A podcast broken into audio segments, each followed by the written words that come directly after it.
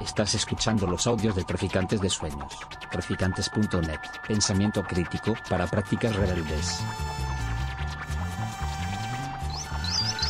Traficantes de Sueños. Traficantes de sueños. Bueno, pues eh, bienvenidos a todos y a todas. Gracias a, a Traficantes por abrirnos eh, las puertas, siempre con un montón de cariño. Eh, bueno, yo había presentado, preparado una pequeña introducción sobre quiénes nos acompañaban, sobre qué es el libro, pero visto que estamos en familia y que todos os conocéis o nos conocemos básicamente, pues voy a ir acortando un poquito. Entonces, bueno, em, estamos aquí entonces para presentar un, un libro pero también para afrontar el complicado ejercicio de romper con el concepto establecido que tenemos muchas veces orquestado o interesado de lo que es ser víctima en Colombia o en cualquier parte del mundo. Eh, lo vamos a hacer de la mano de Paco Gómez Nadal, que firma el libro, también de Erika Arellana, que es una activista de la memoria, artista poliédrico y uno de los protagonistas del libro.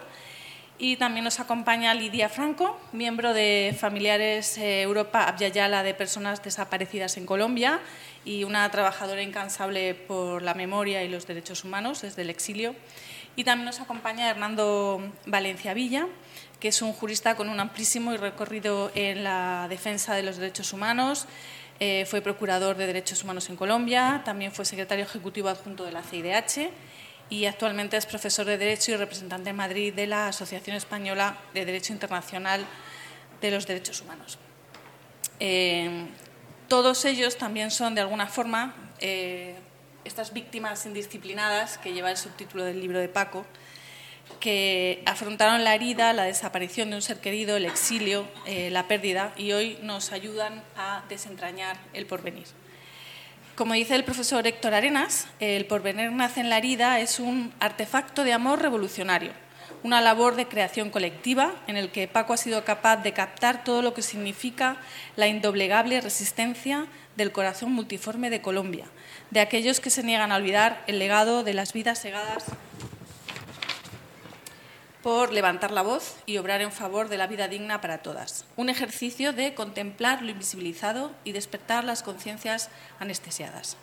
Así que, Eric, eh, como ya hemos hecho otras veces, voy a empezar por ti, eh, aunque quiero extender la pregunta a todos los participantes, y es, eh, ¿qué es una víctima indisciplinada? Vale, eh, bueno, eh, buenas tardes a todas y a todos. Efectivamente estamos en, familia y... ¿Ahora? ¿Sí? Casi apetecería, pues, ¿no? Un roncito y hablar con calma y- Pero bueno, eh, la siguiente quedamos con la botella de ron directamente y compartimos. Em, las que llevamos como mucho tiempo eh, caminando con, con las víctimas, em, lo cual no es complicado en Colombia, eh, que es un término, por cierto, bastante nuevo. En Colombia se aprobó una ley de víctimas en 2011. eh, antes había muchas categorías eh, diferentes, pero digamos que la de víctima no estaba tan en boga hace 25 o 30 años. Eh, ahora es una categoría que, que está en la boca de todo el mundo todo el tiempo y especialmente durante el gobierno de Juan Manuel Santos, eh, que se insistía como un mantra que se ponía a la víctima en el centro. En las negociaciones con las FARC se pone a la víctima en el centro, digo supuestamente. Y ha habido cierto, cierta industria alrededor de, y cuando digo industria lo digo irónicamente, obviamente, alrededor de la victimización y las víctimas. Eh, para los que no sois de Colombia y no conocéis eh, del todo el tema, eh, la ley establece unas categorías de, victim- de victimización, por qué te puede considerar Estado víctima, hay otras cosas por las cuales no te considera víctima, y especifica claramente quién puede ser víctima y quién no. Pongo un ejemplo muy básico. Eh, si una persona que está en un movimiento insurgente, en una guerrilla, es detenida, desaparecida, es torturada, le arrancan sus miembros, la asesinan y la tiran a una fosa común, no es víctima. Porque hay un artículo específico de la ley que dice que si eres parte o has sido parte de un movimiento insurgente no puedes ser víctima. Eh, lo pongo como una gota. Eso también ha generado, eh, ahí ha participado también la cooperación internacional, Naciones Unidas, mucha industria de, la, de, cierto buenismo de la paz, eh, yo creo que no tan buenista, y ha generado unas víctimas buenas y unas víctimas malas, unas víctimas cómodas y unas víctimas incómodas, ¿no? víctimas a las que invitamos a los talleres, les pagamos eh, viajes, viáticos, eh, hablan en foros internacionales, em, eh, en fin, tienen, se monetariza también su pérdida, ¿no? si han perdido un familiar, se le paga por ese familiar en fin, una serie de cosas. Y luego hay víctimas terroríficamente incómodas, ¿no? Que siguen existiendo, por ejemplo, las víctimas de crímenes de Estado, ¿no? Que siguen señalando eh, al Estado como, como criminal, como, como, actor del conflicto eh, y no, no, un actor cualquiera, las víctimas de desaparición forzada, eh, víctimas de la brutalidad policial, que es, que es, y tenemos aquí algún, algún ejemplo. Esas víctimas son desagradables, no solamente para el Estado, que lo son, sino también para la cooperación internacional, para los medios de comunicación y demás. ¿no? Entonces son víctimas que se vuelven incómodas. Las víctimas del exilio, por ejemplo, ¿no? que ahora desde hace unos años se empieza a hablar al menos del exilio, pero sigue sin tener una presencia clara en el diálogo político del país. ¿no? Eh, bueno, las víctimas indisciplinadas sean aquellas que se salen de, ese, de esos carriles, de esas narrativas oficiales de lo que es ser víctima o no. ¿no? Y en ese sentido, con esto cierro, mm, yo en alguna presentación he dicho que este libro va sobre Colombia, pero podría ir sobre España o sobre otros lugares del planeta, ¿no? Porque aquí ha pasado exactamente igual y sigue pasando exactamente igual. Hay una narrativa oficial que establece quién es víctima. Entonces, esas son las víctimas indisciplinadas. Vivian. Sí.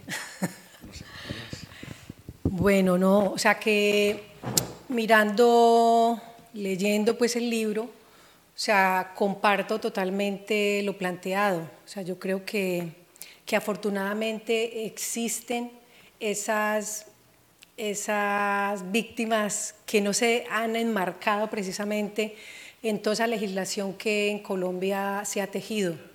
Entonces, pues es una fortuna que podamos decir que hay víctimas que no se han dejado encasillar ni enmarcar precisamente en esa, entre comillas, o sea, de dejarse encasillar en esa categoría. Em, pues en Colombia, de todas maneras, hay que decir que, la, que el movimiento de víctimas pues ha, durante muchas décadas pues ha luchado precisamente para que sean reconocidas.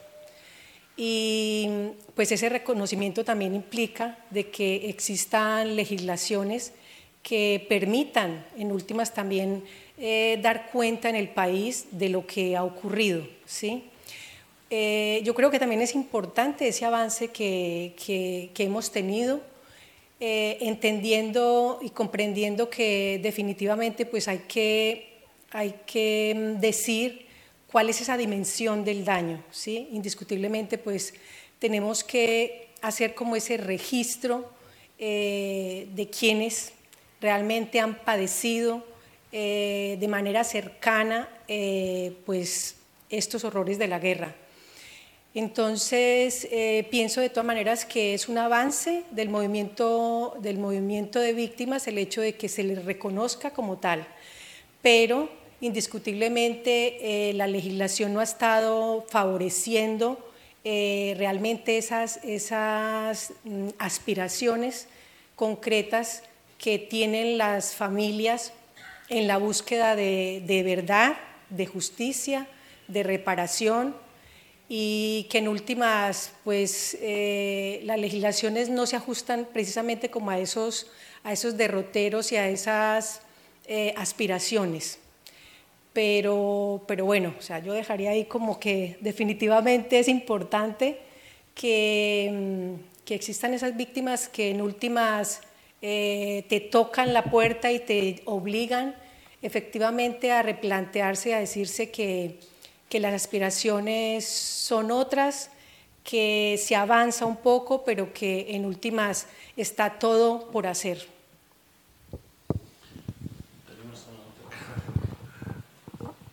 Eh, muchas gracias. Eh, yo creo que la contribución que ha hecho y que está haciendo Paco Gómez Nadal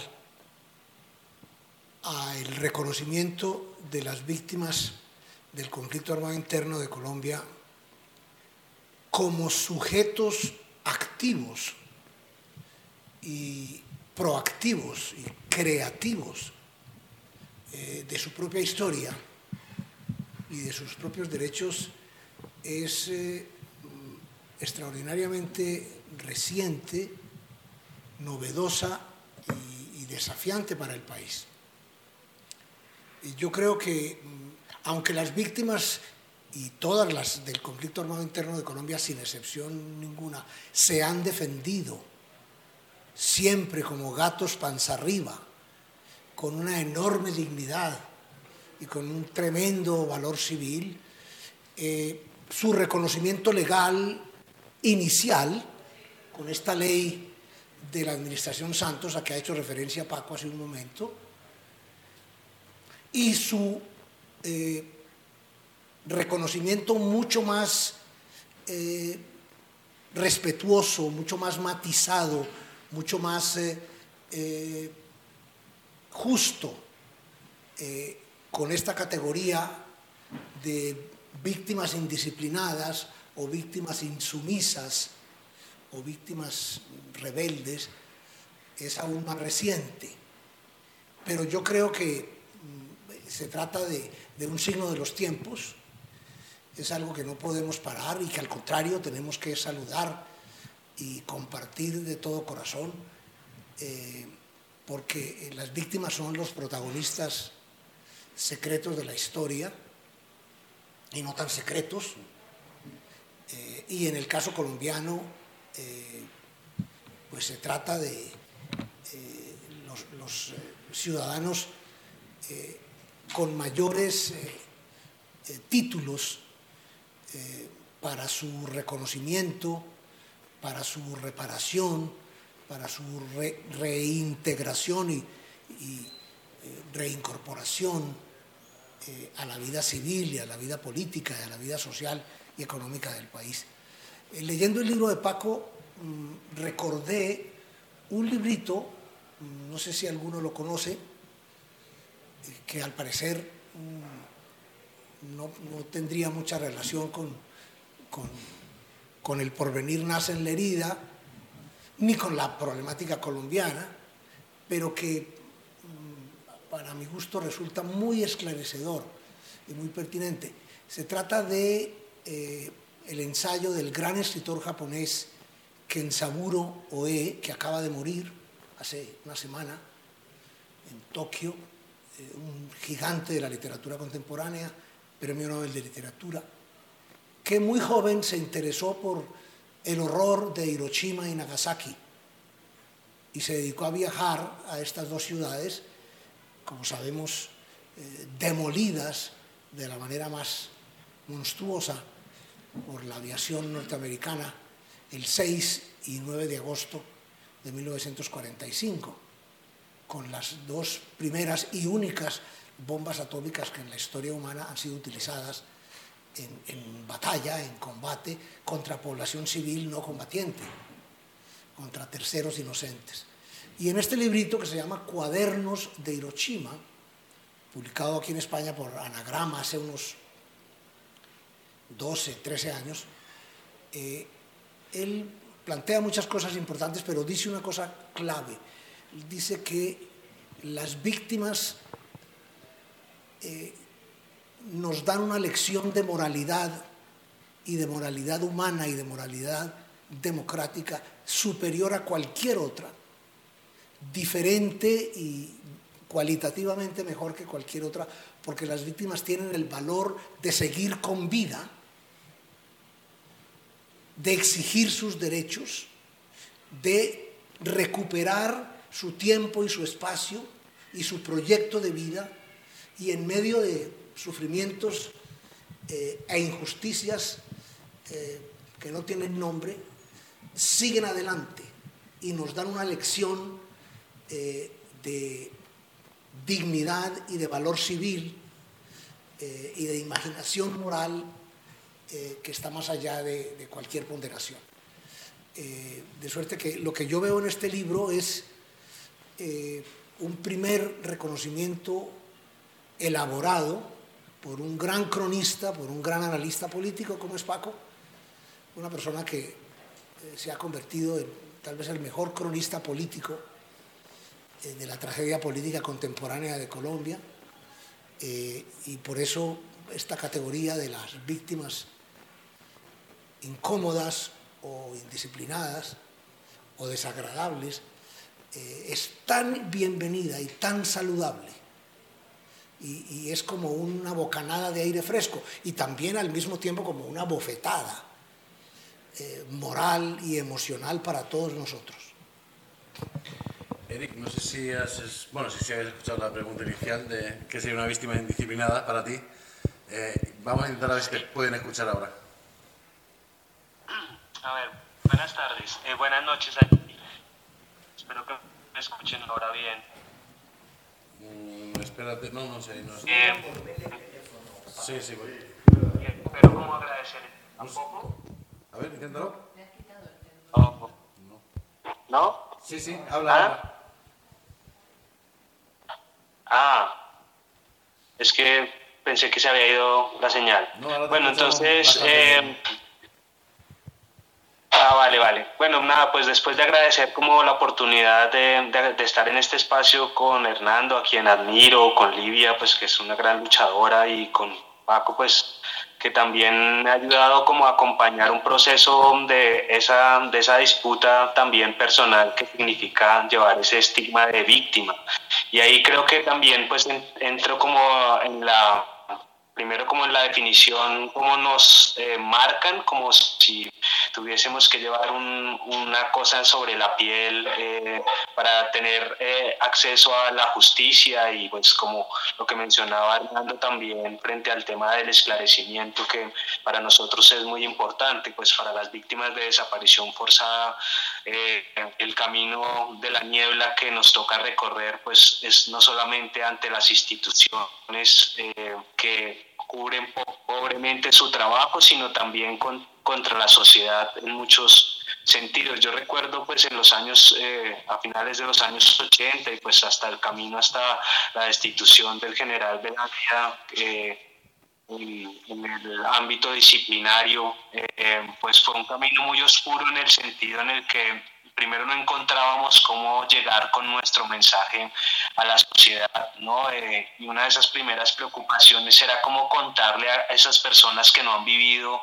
la desaparición forzada, eh, la carga que eso significa, ¿no? De, no hay un responsable, no hay, eh, no hay un cuerpo para empezar una investigación, no hay testigos que enuncien todo eso y encima de todo, pues como estar llevando ese peso hacia las instituciones para ser reconocido. ¿no?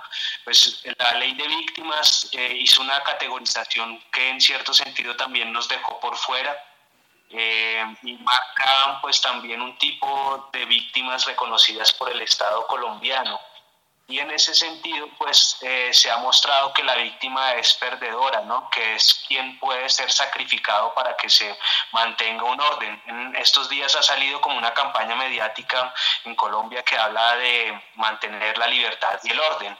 Y en esa disputa que nosotros hemos tenido, pues nos preguntamos esa libertad y orden en dónde se ubican las eh, miles de víctimas de desaparición forzada en nuestro país. Alguna vez me invitaron a un escenario en el que se reconoce pues la dignidad y la lucha de las víctimas en el Congreso de la República y una eh, congresista me decía que yo no podía estar exigiéndoles cosas, sino que tenía que hablar como víctima, es decir, estar ahí lamentándome por la muerte de mi madre y estar llorando y de pronto eh, con la mano extendida para que nos dieran alguna reparación económica. Yo creo que el, el sentido también ha sido como muy eh, seguir eh, los primeros pasos que marcaron las, las madres de Plaza de Mayo, en donde les decían que no podían estar eh, exigiendo a gritos la, el regreso con vida de sus, de sus hijos y ellas hacían esas marchas del silencio. Decían, ah, bueno, si no gritamos, pues no nos vamos a ir, pero digamos como que la disputa por lo simbólico, ¿no? Entonces creo que en esa forma de, de buscar eh, maneras de comunicarle a la gente el impacto de la desaparición forzada, pues nos fuimos volviendo cada vez más... Eh, sobrevivientes de alguna manera, eh, también como decía Hernando un poco en ese sentido de, la búsqueda de los principios éticos por vivir y exigir desde ahí para que no solamente se restablezcan los daños causados a nosotros como víctimas indirectas o como sobrevivientes, sino para que eso no volviera a ocurrir. Y es un poco esa lucha también de la no repetición, el esclarecimiento para que la verdad, la verdad sea comprendida, pero también para que no vuelva a ocurrir. Y en ese sentido nos convertimos en víctimas indisciplinadas. Valery, la, la escucha es compleja. Eh, te, voy a mantener conectado, ¿vale? Eh, y ahí vemos si podemos seguir, ¿vale? Pero al menos para que puedas escucharnos y vernos, ¿de acuerdo? Gracias. Sí, eh, Livia. Bueno, que, que como veo tantas caras conocidas, no, no me presenté, pero hay algunas personas que, que no me conocen. Y sí quisiera comentar que yo hago parte de, de, de, unos familiares que nos juntamos en el exterior.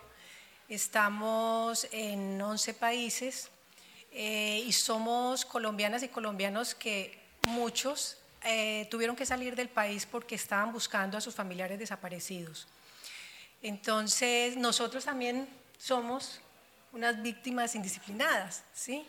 Eh, que a pesar de que estamos fuera del país, pues estamos buscando, que no es fácil porque si para los familiares que están dentro del territorio es difícil, para nosotros es mucho más porque el acceso a la justicia, el acceso a, buscar eh, nuestros nuestros familiares desaparecidos se nos complica muchísimo más. Entonces sí quería como, como que decir esto de que en últimas pues nosotras también somos, somos indisciplinadas. Incluso que, que suele ocurrir en el país y aquí en el exterior también de que muchas somos mujeres. O sea, por lo general, eh, la composición de, pues de las personas que buscan a sus familiares desaparecidos eh, somos más mujeres. ¿sí? Eh, que eso también tiene una connotación importante porque pues, muchas son mujeres cabeza de hogar, pues se dificulta mucho más entonces a nivel económico esas limitaciones para la búsqueda. Y bueno, quería también como como destacar esa labor tan importante que hacemos las mujeres buscadoras fuera y dentro del territorio. Vale, bueno, eh, yo les quería explicar un, poco, eh, para los que no conozcan toda la trayectoria, que hace un señor de Murcia escribiendo sobre, sobre Colombia. Eh, este, este, libro realmente es el, último capítulo de muchos años de recorrido por, Colombia, eh, muy cercanos sobre todo en el, dentro del territorio. Eh, Paco Gómez Nadal es periodista, llegó a Colombia un poco por casualidad hace 27 años, aterrizó en un periódico en Medellín, el colombiano de Medellín, en una época, en los años 90, en el que eh, le tocó cubrir las entradas paramilitares del Urabá, o la masacre de, de Bojayá, que fue em, un punto de inflexión en su trabajo como periodista, donde decidió eh, dar un salto al otro lado eh, para dejar de escribir tanto sobre los hechos como escribir sobre las personas. Entonces, en estos 27 años de recorrido, realmente lo único que he hecho ha sido eh, abrir más preguntas. no sé si tienes todas las respuestas a una de esas preguntas y em, seguir escribiendo sobre Colombia. Para los que no le conozcan hasta ahora, tiene eh, varios libros y en casi todos de ellos está Colombia de una forma o de otra. El primero que escribió fue Los muertos no hablan, sobre la masacre de Bojayá, una matanza en el Pacífico colombiano por una pipeta de las FARC y después ha escrito Negros, Indios y otros indeseables, eh, Terca Resistencia. En todos aparece Colombia de una forma de otra, sea ensayo, sea eh, periodismo o sea prosa poética. Pero mm, en este libro hay una pequeña diferencia. Entonces, si en el primero eh, hablabas de los muertos no hablan, la primera frase de ese libro es alguien que pregunta cómo están los heridos y el médico responde los heridos están muertos, cómo se pasa de un título que es los muertos no hablan a un título que es el porvenir nace en la herida, que en muchos casos es la muerte en Colombia. Yo creo que se pasa por cansancio de muerte, ¿no? No sé si hay una enfermedad que se llame así, pero creo que muchas de las que estamos aquí estamos cansadas, cansadas de... Cansada de llorar, cansada de reírnos, cansada de mm, cantar y de contar, pero siempre alrededor de la muerte, ¿no? Como una, una sombra terrorífica, ¿no? Eh, y cuando tomamos cuatro tragos de más terminamos recordando a nuestros muertos y cuando estamos despiertos estamos soñando con nuestros muertos y es demasiado, ¿no?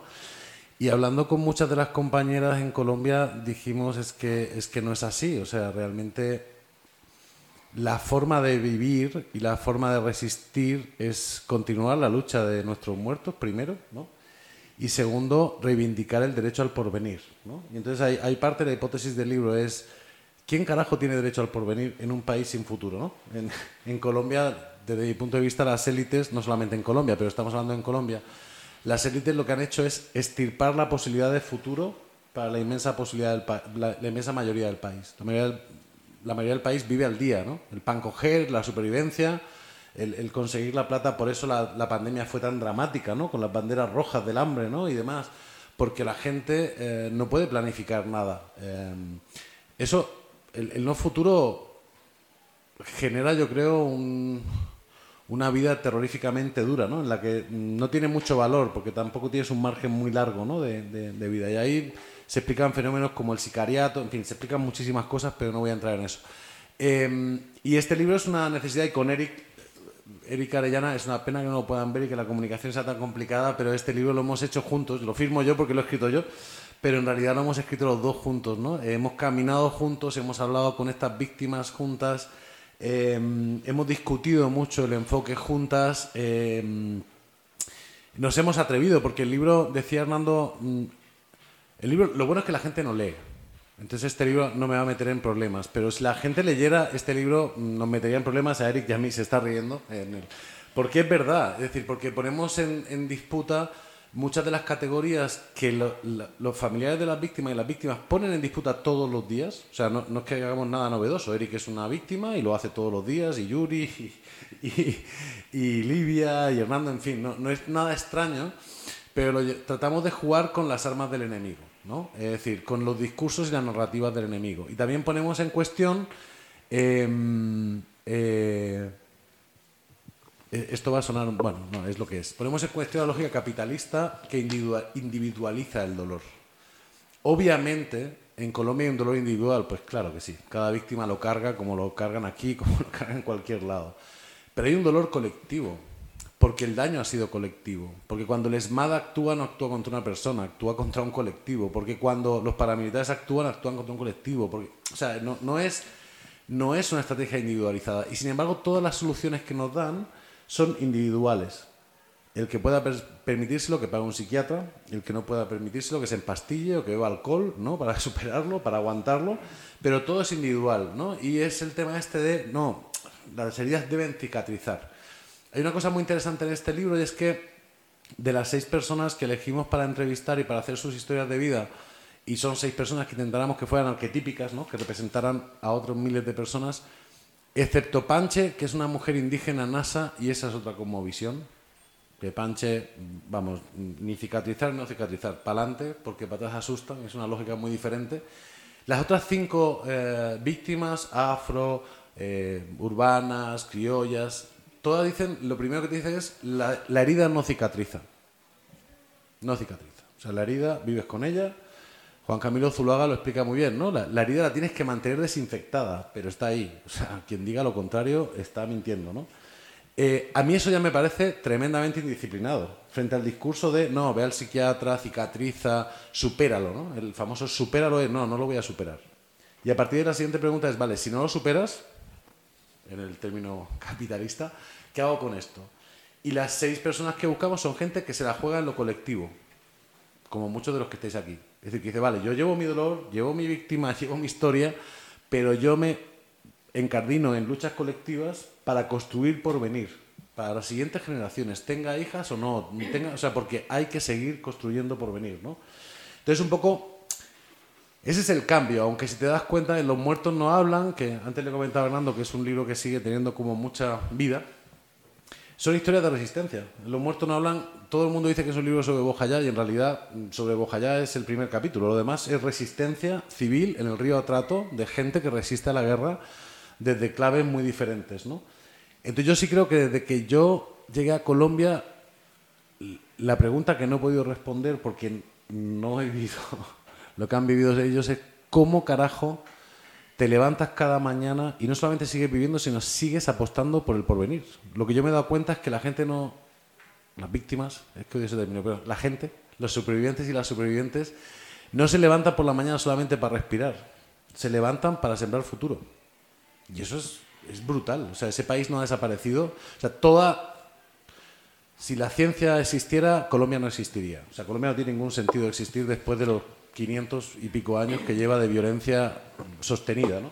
Camuflada, no camuflada, es, es brutal. Y ahí está. Y hay proyectos de porvenir y la gente se reúne y trabaja y construye y te vas a una comunidad y alucinas y te vas a un barrio de la periferia bogotana o me da igual o de, de Cúcuta y la gente está camellando como en el futuro, ¿no? Eso es Así que no sé si hay tanto cambio. Lo que sí hay es un cambio de decir, hay que empezar a utilizar estas palabras. Antes me preguntaba alguien, ¿por qué por venir y herida está en mayúscula? ¿no? no es una rata. Son, para mí son las dos claves. Es la herida, que es inmensa, es grave, es gigante, em, y el porvenir. Cada uno lo interpretará como quiera, pero es el porvenir. Bueno, el libro que no lo hemos explicado tiene como tres partes muy bien diferenciadas. Hay un ensayo eh, inicial, tratando de explicar las hipótesis, que es víctima, y luego son seis historias muy personales en las que Eric y Paco acompañaron a, personas que han sido víctimas de distinta forma en, en, Colombia para explicar pues, toda su trayectoria de vida. Bueno, yo voy a ir saltando algunas preguntas para que vosotros dialoguéis.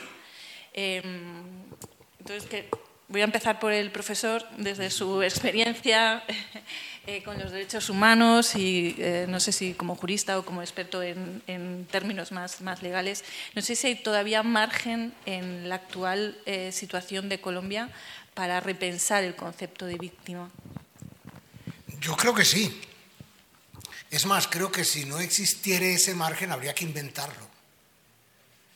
Ah, hay que abrirlo a como de lugar una de las cosas que a mí más me, han conmovido y me han gustado del libro de Paco es eh, el hecho de que supone un ejercicio muy serio, muy juicioso, muy responsable de crítica ética y política del proceso de paz, del tan cacareado y tan eh, ponderado eh, proceso de paz que culmina teóricamente con el acuerdo de noviembre de 2016 entre el gobierno del presidente Santos y las FARC, desde una perspectiva de izquierda, democrática, humanitaria, eh, que podemos compartir sin reservas, sin sombras,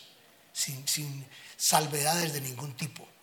Y yo me, congratulo de ello porque yo personalmente, como, como profesor de Derecho Internacional de los Derechos Humanos y como intelectual, he sufrido eh, en carne propia en estos últimos años eh, cierto desdén y cierta incomprensión de parte de colegas y amigos que aprecio mucho en Colombia y aquí también por mi postura crítica sobre el proceso de paz y especialmente sobre el acuerdo de paz. Desde una perspectiva que yo considero humanista, democrática, progresista. Yo soy un hombre de paz. Yo espero que el, proceso de paz tenga éxito y que el país no siga ahogándose en sangre, eh, como decía Paco. Pero trato de, mirar el mundo con los ojos abiertos. Eh, a mi edad, soy el mayor de esta sala, eh, a mucho honor. Esta mesa, esta mesa. a ver si siento ofendido. ya me, me permito pocas ilusiones eh, pero sigo pensando que la función de los, de los eh, académicos, de los universitarios, es no ofrecer respuestas, porque esas probablemente no existen, o, las tenemos que eh, tratar de encontrar entre todos, sino formular preguntas, buenas preguntas, preguntas oportunas, preguntas certeras, preguntas que supongan distinciones finas. Y por tanto, eh, yo me pregunto, eh, ¿qué vamos a hacer con el proceso de paz de 2016, con el acuerdo de paz de 2016? Eh, Paco decía hace un rato que hay una ausencia muy grande en todo el proceso de paz y en el acuerdo de paz de 2016 en particular, los victimarios. A mí personalmente, como, como hombre de, leyes, eh, me duele y me preocupa muchísimo que el acuerdo de paz cierre la posibilidad de juicios y procesos y tribunales eh, contra los victimarios para que respondan en serio por las atrocidades eh, perpetradas en Colombia contra la población civil no combatiente a lo largo de los últimos cincuenta y tantos años, para no hacer cuentas sino desde el levantamiento de las FARC y del ELN, porque de ahí para atrás también hay otra historia que ustedes y yo conocemos muy bien. Teóricamente el problema es que el acuerdo de paz no permite sino juzgar en unos términos muy precisos, yo diría más exactamente muy limitados, muy restringidos, llenos de condiciones y de obstáculos a los perpetradores de ambas partes o de todas las partes involucradas en el conflicto, eh, con unos límites que yo considero absolutamente inaceptables, penas de ocho años. Penas de ocho años para monstruosidades como desaparición forzada, tortura, ejecución extrajudicial, desplazamiento forzado, exilio, etcétera, etcétera. Tiene que ser posible que el país revise el acuerdo de paz. Y si no se puede, yo propongo empezar a hablar de ello, alto y claro, sin pedirle permiso a nadie. Empezar a hablar de la necesidad de revisar de reformar, de abrir el acuerdo de paz y, hacer toda la presión que podamos, por ejemplo, sobre el Tribunal Especial para la Paz, que va muy despacio, por decirlo suavemente, muy despacio. Lleva cinco años o seis años, casi siete, le quedan teóricamente, son 15 años en total, 10 más 5 de prórroga que él mismo se eh, decidirá, eh, pero en unos términos que yo considero absolutamente insuficientes, inadecuados, limitados, que ofrecen una respuesta de justicia judicial muy pobre, muy deficiente, de muy mala calidad humanitaria y democrática para los colombianos, especialmente para las víctimas y especialmente para las víctimas indisciplinadas. Entonces, a mí me alegra mucho un libro como el de Paco, porque me siento reivindicado, me siento representado por una persona que hace una crítica demoledora, como la que este libro nos ofrece, sobre todo el tratamiento de las víctimas del conflicto armado interno en Colombia, eh, tratamiento legal, tratamiento político, tratamiento social, tratamiento económico, tratamiento moral, y emocional desde una perspectiva que, que yo creo, lo digo con el corazón en la mano, que se puede compartir. Porque es una perspectiva amplia, eh, diversa, rica, justa, civilizada, decente, en últimas decente, sin que por ello nos puedan acusar de ser partidarios del orden o defensores del statu quo o enemigos de la paz o enemigos de la reconciliación.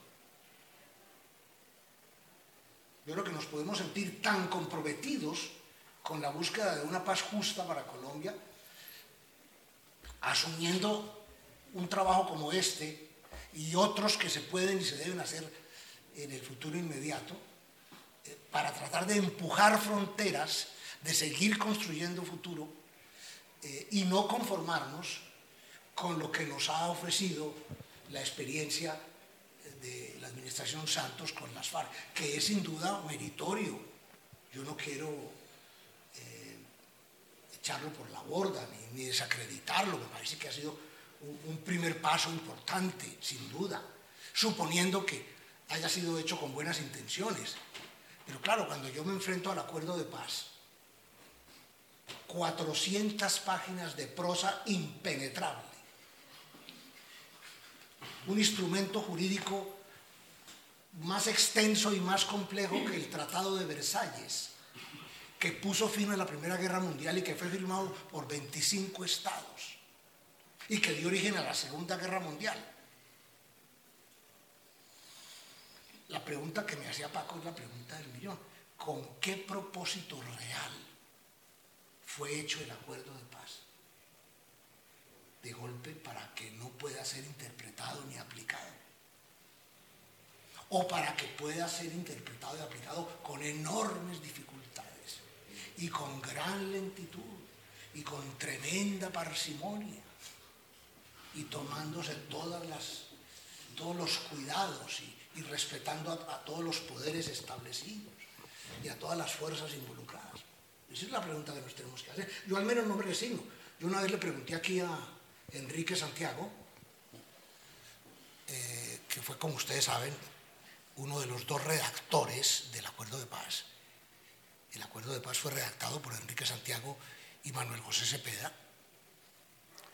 Eh, los otros miembros del comité jurídico eh, que se creó en La Habana como resultado de las negociaciones de paz jugaron un papel muy relevante, muy secundario, absolutamente marginal. Una vez le pregunté, ¿y qué podemos hacer con el acuerdo de paz? A nada. Me dijo, es intocable es inmutable. Yo me moriré probablemente equivocado o engañado, pero yo no creo en los instrumentos normativos intocables ni reformables. Es decir, en las normas pétreas. Yo creo que toda norma, toda norma, el acuerdo de paz, la constitución del 91, la constitución española del 78, que, que tiene toda la apariencia de un instrumento pétreo que los españoles que los españoles se mueren de miedo de reformar, pero se mueren de pánico de reformar la Constitución del 78. Y los que vivimos aquí y lavamos la ropa sucia aquí y pagamos impuestos aquí, aunque seguimos vinculados a Colombia por un cordón umbilical eh, que solo la muerte puede eh, cortar, eh, pues eso también nos importa, eso también nos duele. Si Livia quieres aportar algo o crees que hay margen o, quieres puntualizar algo de lo que ha dicho Hernando. Hoy por otro lado. No, yo quiero pues eh, agradecerte Paco, a Eric, eh, porque en últimas encuentro en el libro pues hay muchas cosas que son poemas, realmente, o sea, hay una delicadeza, una, una pues en los en los testimonios, en, lo que se logra recoger en el libro, creo que hay una sabiduría en, algunas, en algún, algunos relatos que creo que, que, debe ser como también un llamado a que escuchemos precisamente a estas personas que están heridas. ¿sí? Y el libro me, me gustó mucho por eso, porque incluso toca un tema que que precisamente no ha sido tocado eh, hondamente y creo que, que, te acercas un poquito quizá a eso que en el país eh, estamos muy lejos de, de, poder realmente sanar, sanar, empezar como a, a, sanar un pelín como esa herida tan profunda, ¿sí? Y quiero eh, hacer colación en que, en que en últimas, incluso la ley de víctimas eh, excluye en ese tratamiento eh, psicológico de acompañamiento precisamente a, ciertas eh, que están o que han tenido familiares que han sido parte de la insurgencia, por ejemplo, la ley de víctimas las excluye. ¿sí? Y tocas ahí un tema fundamental en el sentido de que definitivamente hay que replantearse ese, esa manera de acompañarnos. Eh, en el libro eh, encontramos, por ejemplo, un relato de una organización en Antioquia que es Amor, que me encantó la manera como... Amor es Asociación de Mujeres del Oriente de Antioquia, digo para... Exacto.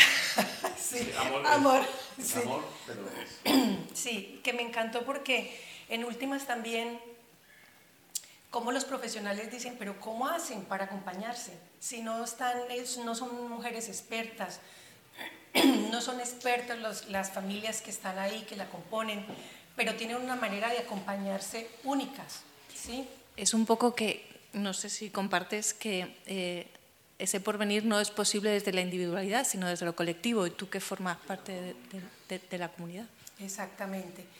Entonces quiero resaltar mucho esa parte, Paco, porque en últimas eh, es una manera de mirar que a través de esa herida llega el porvenir, porque incluso eh, dentro de los relatos hay mucha más, dijéramos, capacidad de entender y de comprender cómo puede ser ese otro país que soñamos, ¿sí?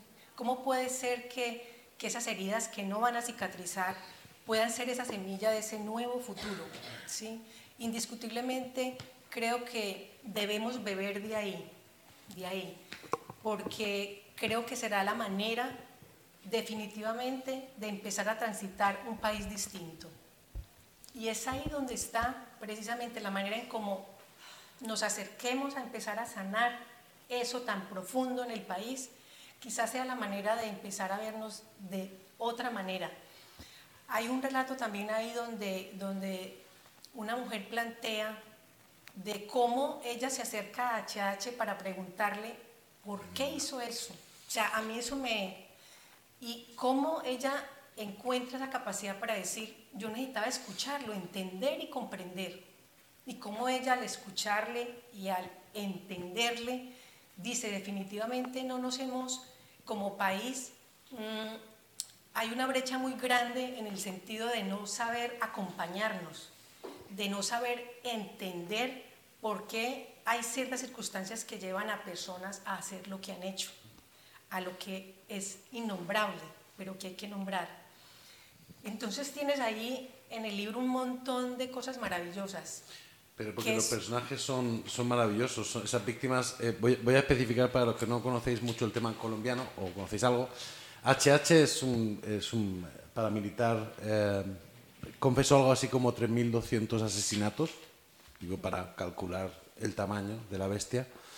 Eh, y es uno de los asesinos de, del papá de Nilda, una de las protagonistas del libro. Es un caso muy interesante porque el papá de Nilda en realidad era un ganadero, no, no perdón, un, propietario de tierras, cultivaba banano en Urabá. Eh, no era un gran propietario, pero era propietario y lo matan por no querer ser parte del proyecto paramilitar y porque necesitaba una finca eh, que él tenía específica, ¿no? Y H, eh, hacen pasar el asesinato como, como un asesinato hecho por miembros del EPL, de una guerrilla ya extinta o casi extinta.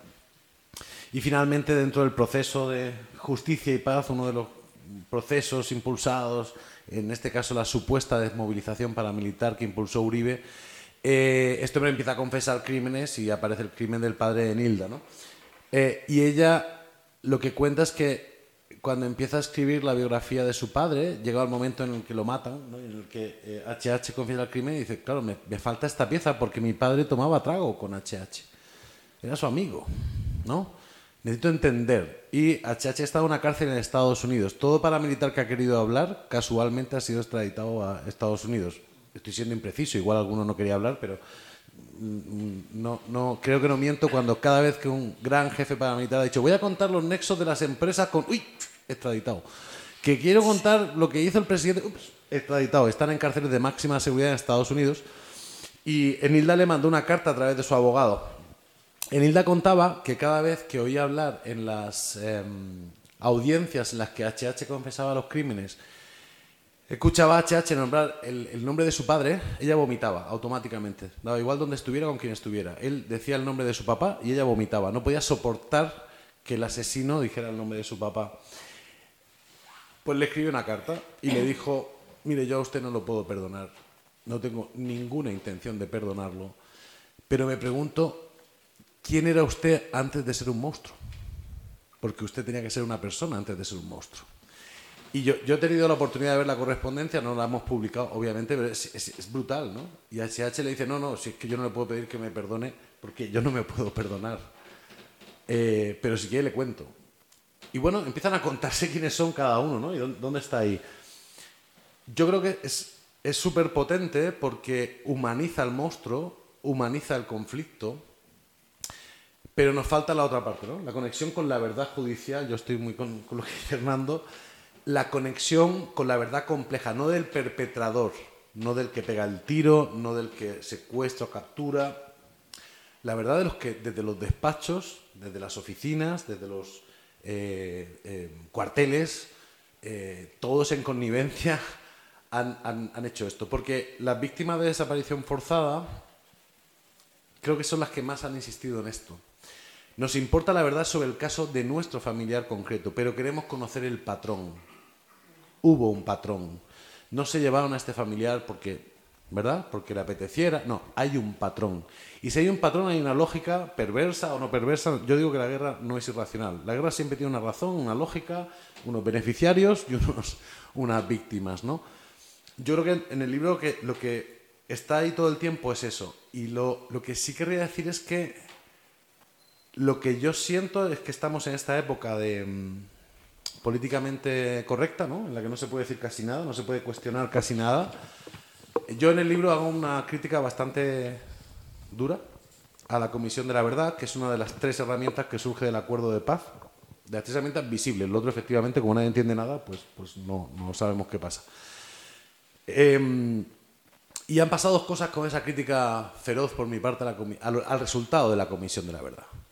Eh, que resumo muy fácil, pues un documento de 9.200 páginas, y el de 400 páginas es impenetrable, el de 9.200 sin anexos no os cuento. O sea, yo presumo, yo me he leído algo más de 3.000 páginas y me siento un campeón. O sea, creo que casi nadie ha hecho esto. Todo el mundo ha buscado su frase. ¿Dónde está mi frase, no? ¿Dónde está?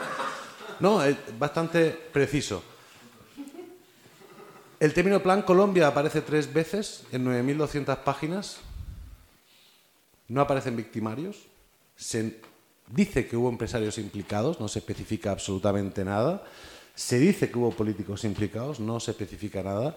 Y cuando en un anexo los miembros de la comisión dicen que los falsos positivos, que son ejecuciones extrajudiciales de jóvenes pobres, discapacitados, que el ejército secuestraba, vestía como guerrilleros, ejecutaba y presentaba como resultado de guerra, el presidente de la comisión de la verdad, o sea, la única conclusión decente de uno de los anexos es hubo un patrón y hubo un plan desde el Estado para ejecutar. la Fiscalía reconoce 6.800 de estos casos. Mm, probablemente son muchos miles más. El presidente de la Comisión de la Verdad dice, hago un, salvamento de voto. Eh, no estoy de acuerdo. Es imposible decir que hubo un plan criminal para hacer esto. 6.800 casos de manzanas podridas, 6.800 locos que iban ejecutando extrajudicialmente. Cuando yo empiezo a plantear estas cosas, pasan dos cosas. Una, pues gente que me pone a parir, incluido el presidente de la Comisión de la Verdad, en público, en privado, artículos y demás, pero empieza a surgir una cantidad de gente muy poderosa de las organizaciones y demás y dice, ay, nosotros opinamos lo mismo, pero es que no se puede decir, porque hay un ambiente en el país como que hay que aplaudir, ¿no? A todo. Todo está bien. Si lleva la palabra paz o verdad, hay que aplaudir, por defecto. Bueno, pues no, no hay que aplaudir a todo, hay que poner en valor unas cosas. Oye, pues la Comisión de la Verdad ha hecho unas cosas muy interesantes, otras son desastrosas, el resultado desde mi punto de vista es decepcionante después de N años y muchísimos millones de dólares invertidos, eh, y de otra vez 30.000 entrevistas a víctimas, ¿no? Y yo insisto, ¿dónde están los victimarios? Que es una pregunta de las víctimas. Los murales lo que dicen no es solamente dónde están nuestras víctimas, es quiénes son, quién dio la orden, ¿no? ¿Quién dio la orden? Entonces, ese mantra yo creo que lo, tenemos muy presente porque yo siento que incluso en el nuevo gobierno, ahora tampoco se puede cuestionar el nuevo gobierno en ningún aspecto, eh, también hay una tendencia a que la palabra paz tape todo. Y entonces, para que haya paz, tenemos que ser tan comprensivas que tenemos que sentarnos en la mesa a comer con nuestro victimario. De hecho, el presidente ya lo ha hecho. ¿no? Se sienta con personajes realmente muy duros de tragar para un país que ha vivido lo que ha vivido. Yo no digo que no haya que ser abiertos, diversos, plurales, pero de la pluralidad. Es decir, en este país, en España, sabemos lo que significa eh, tragarnos la memoria, ¿no? No poder decir la verdad, eh, no señalar a los victimarios, tenerlos todavía en juzgados, en empresas, eh, y la gente le pregunta, le preocupa que Ferrovial se vaya a pagar sus impuestos a Países Bajos y no que utilizara trabajo esclavo durante el franquismo, ¿no? Sí. Entonces, sabemos lo que significa no decir la verdad de sobra. Yo creo que, como dice Hernando y como señala Livia, em, a las víctimas no hay que darle voces porque ya la tienen y porque las víctimas, lo que se ha conseguido lo han conseguido ellas. La incorporación de la, del, en el Código Penal de la desaparición forzada como delito, que es tremendamente reciente, lo consiguieron las víctimas. Eh, la ley de víctimas es una respuesta a las víctimas y la disputa por el concepto de víctima ha sido muy fuerte por parte de las víctimas. Otra cosa es que el poder, como siempre, tenga esta capacidad de engullir y, quedarse como con el recao. Pero quienes están luchando, quienes han conseguido que la voz del exilio esté en la Comisión de la Verdad, han sido las exiliadas. No ha sido una iluminación divina de alguien ¿no? que ha decidido, ha sido la insistencia y el reclamo permanente. ¿no?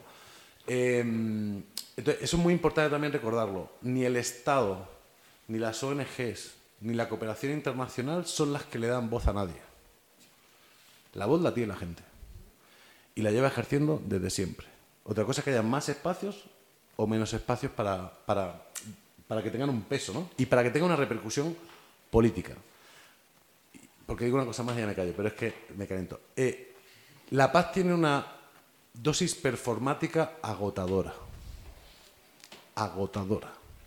Todo el mundo hace performance, todo el mundo hace tejidos, todo el mundo hace manteles múltiples, todo el mundo... Y, entonces todo el mundo teje el nombre de las víctimas y yo siempre me, pregunto cuándo nos vamos a sentar en la Plaza Bolívar de Bogotá a tejer al menos el nombre de los victimarios con sentencia judicial, si es que no nos atrevemos a, a tejer los verdaderos, ¿no? Eso no lo hacemos.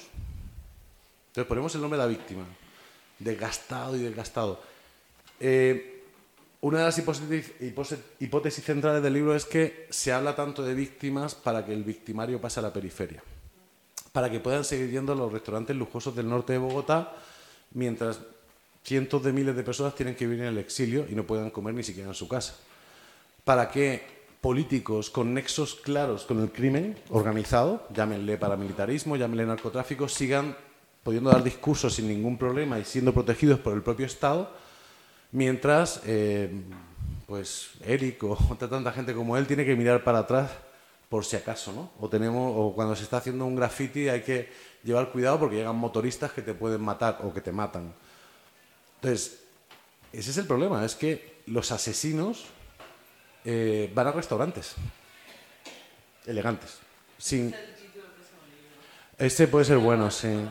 Ese, pues, aquí ha ocurrido durante ¿qué, 90 años, aquí los hemos tenido en todos los, ¿no? y en el Parlamento y demás. En Colombia también. Pero el poder, o sea, la capacidad que tienen las víctimas indisciplinadas organizadas es, es brutal.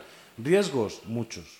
Por ejemplo, la cooptación a través de la cooperación internacional. No voy a nombrar casos concretos, pero hay cientos y seguro que en nuestras cabezas surgen algunos, ¿no? Pues, pues claro, la gente tiene que comer. La gente tiene que comer y llega la cooperación y te dice, esta es la agenda, este es el discurso, eh, salarios, salarios bastante infames, ¿no? Pero decir, puedes comer. Entonces, esa cooptación de, víctimas, pues también ocurre. Ocurre todo el tiempo, como ocurre aquí. O sea, que no, no estoy diciendo que sea Colombia un lugar especial. Pero hay toda una industria en la que también la comunidad internacional tiene un papel muy fuerte. Y hay que decirlo. Colombia no es un lugar aislado en el que los colombianos malévolos ¿no? se dediquen a hacer cosas hay intereses internacionales fortísimos y están presentes, intereses empresariales, políticos, geoestratégicos y están ahí, ¿no? Y eso también pulula por ahí, ¿no veis, no hace falta que yo pregunte porque es pregunta y se responde. eh, tengo dos preguntas, una para ti, luego quería hacer otra cosa. Eh, em, con, con esa eh, posición y todos esos cuestionamientos que tú te haces, os sentáis, Eric, hoy, perdonar, os sentáis, Eric y tú, un montón de horas a hablar un montón de horas de un montón de cosas con las personas que ponen rostro y ponen piel y ponen sufrimiento y ponen porvenir a toda esta situación. ¿Cómo ha sido ese proceso? ¿Cómo, lo vivisteis? Pues excepto en el caso de Nilda, que casi nos comen los, unos insectos desconocidos en un lugar bastante inhóspito, se está muriendo la risa Eric porque salimos bastante perjudicados. Em, lo, lo, más interesante es, primero, la generosidad brutal de las seis personas, incluido Eric. O sea, gente que o no nos conocía ninguno de los dos, o solamente conocía a uno y demás, de pronto abrirse como, ¿no? De una manera impresionante, ¿no? Em, lo más hermoso es ver cómo pasa lo insospechado. Por ejemplo, víctimas que no hablan casi del momento de la victimización o de lo que pasa después, sino que se necesitan hablar de lo que pasaba antes de que mataran a su papá o de que desapareciera su papá, de cómo la llevaba al cine, de cómo le compraba tal libro, de no, cosas tan así. O como con Eric, que yo también le hice la historia de vida y después de muchísimas horas de conversación le digo, Eric, ¿tú te has dado cuenta que has hablado bastante más de tu papá, de Toño, que de Nidia Erika, que, es la mamá desaparecida? Y digo, ¡ay, carajo! ¿No? Es como que, como les obligamos a hablar siempre de lo mismo, ¿me explico? Es, eh, es como si yo a Yuri Neira que está ahí solamente le, le pregunto sobre su hijo, ¿verdad? Nada más sobre eso. Hay más vida, la había antes, la hay después, hay anhelos, hay dolores, hay, hay tristezas por otras razones, no solamente por la razón de la victimización, y hay alegrías por todas las razones. Entonces, eso es maravilloso, ¿no? Cuando hacen la historia de vida, em, eso por un lado. La segunda fue que todos dijeron más de lo que querían decir. Hubo como un patrón, se está poniendo la risa de Eric, en el que decían, no, voy a hablar poco de este episodio, ¿no? Y dos horas después era como, por Dios, ¿no? O sea, el libro tiene censura porque de hecho se le fue la mano a todas y a todos en, contar cosas que además eran muy potentes, pero que si las poníamos en el libro podían herir a, terceros, ¿no? A familiares o amigos o a otra gente. Entonces ahí sí hemos sido muy... Yo es la primera vez en mi vida que el texto ha sido revisado por las protagonistas y los protagonistas, porque es demasiado delicado todo como para no pasarlo por ese tamiz. Em, y luego, a nosotros dos en concreto, claro, las, tener en cuenta que las entrevistas se han dado en lugares muy, muy diferentes, desde en, Florencia, en Caquetá con Panche, porque hacerla en San Vicente del Caguán era como ponernos a todos una diana inmensa. Y entonces Panche, que es indígena NASA, decir, no, a mí no me gusta hablar de lo personal, no, no, voy a mambear un poquito a ver si me animo. Eh, ¿El mambe sabéis lo que es? Eh, bueno, muchos sí, el mambe es eh, polvo de coca, eh, que se mantiene en, en, la boca y se masca y se, bueno, se, se activa con un, eh, bueno, con, o con alcohol o con concha de, de, cáscara de, conchas, vamos. Eh, y entonces Panche empezó a tomar, a mambear, pensábamos que no iba a hablar nada, después de unos hay un día y medio esperando, y de pronto empezó a hablar y habló sin parar como nueve horas y nosotros nos moríamos de hambre y ella, Panche, ¿no quieres comer? No, la verdad es que yo estoy muy bien. Y, oh, Panche, no quieres, no, sigamos, ya que estoy hablando. La que no quería hablar y cuando terminó, después de las siete horas, siete horas y media, no me acuerdo cuánto fue, bueno, vamos a comer algo. Bueno, vayan ustedes a comer algo, yo lo quiero es tomar una cervecita. Entonces nos fuimos a tomar cervezas con su hija. Eh, es decir, también eh, muchas veces desde fuera se piensan que estos encuentros son tristísimos y que estamos llorando. No, nos hemos muerto la risa Hemos conocido anécdotas muy locas. Em, cuando. No, voy a contar toda la anécdota, pero cuando. Em, Eric me contó la historia de su tío Alfonso. Es, probablemente la historia más dura que yo he escuchado en mi vida. Eh, se está riendo porque es que la historia es muy loca. La historia. O sea, García Márquez era un aprendiz, pero barato, barato. Ah, la historia está en el libro, esto es marketing para que lo compre. Em, pero la primera vez que me lo cuenta Eric, estábamos, las lágrimas, pero de reírnos no, no, no, nos daban. Luego ya le dije, no, vamos a ponernos serios, necesito grabarte porque están, me lo cuentas bien. Em, es decir, hay que seguir viviendo, ¿no? Y, y, es gente tan poderosa que sigue viviendo como todas, porque, porque no puedes quedarte ahí tampoco empantanado, ¿no? Eh, te genera mucha... Gente luego lo vais a ver los que leáis el libro. Yo no lo he hecho y es verdad, hay un nivel de reflexión, y hay, una hay poética por todos lados, desde luego, pero hay un nivel de reflexión que ya lo siento por los intelectuales, por los expertos en victimología, porque hay expertos para todo, para los expertos. O sea, hay un nivel de reflexión brutal eh, que yo si fuera, no sé, los que creen que saben de, procesos de paz, ¿no? Iván Cepeda o quien sea, los, que se sienten los dueños del, del, balón en, los temas de paz, convocaría a esta gente y le diría, oye, contarnos, ¿no? ¿Cómo lo hacemos? Pero hay gente que ha pensado mucho para poder salir del hueco, ¿no? Y que ha pensado mucho para decidir en qué se juega la vida, ¿no? Y en qué se la sigue jugando, que me parece muy, muy importante. ¿Cómo se traslada todo eso a una normativa, a un papel que sea de obligado cumplimiento? Y que sea entendible y aplicable. Esa es la pregunta del millón.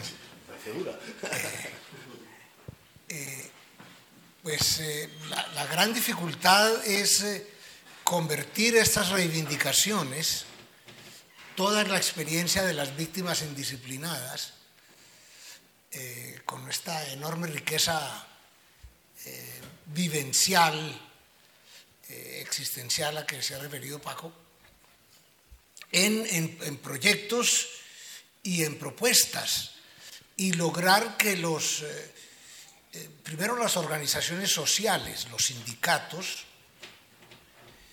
eh, los movimientos sociales, las ONGs, eh, digamos, de raigambre comunitaria, y luego los partidos políticos las asuman como propias. Yo siempre he creído que la gran, la gran carencia del movimiento de los derechos humanos y sigue siendo para mí una gran eh, frustración tenerla que reconocer a diario, es que es un movimiento profundamente democrático, pero muy poco popular. O sea, es un movimiento que, en mi opinión, eh, se refiere a lo más entrañable a lo más sustancial, a lo más vital de la gente, a su vida, a su integridad física, a su libertad, eh, a su capacidad de hacer promesas y cumplirlas, a sus derechos civiles, políticos, económicos, sociales, a los derechos colectivos, etc. Pero no, no está lo suficientemente extendida eh, esta causa no está lo suficientemente arraigada, lo suficientemente eh, asumida y, digerida e incorporada a la vida de la gente, a la vida de la gente común y corriente, de tal manera que todo el mundo se sienta interpelado, que todo el mundo se sienta involucrado, que todo el mundo se sienta desafiado por ese discurso.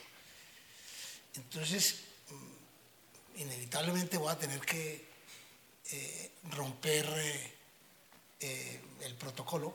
Es, evidentemente es muy complicado criticar al nuevo gobierno, en parte porque hay una especie de estado de gracia,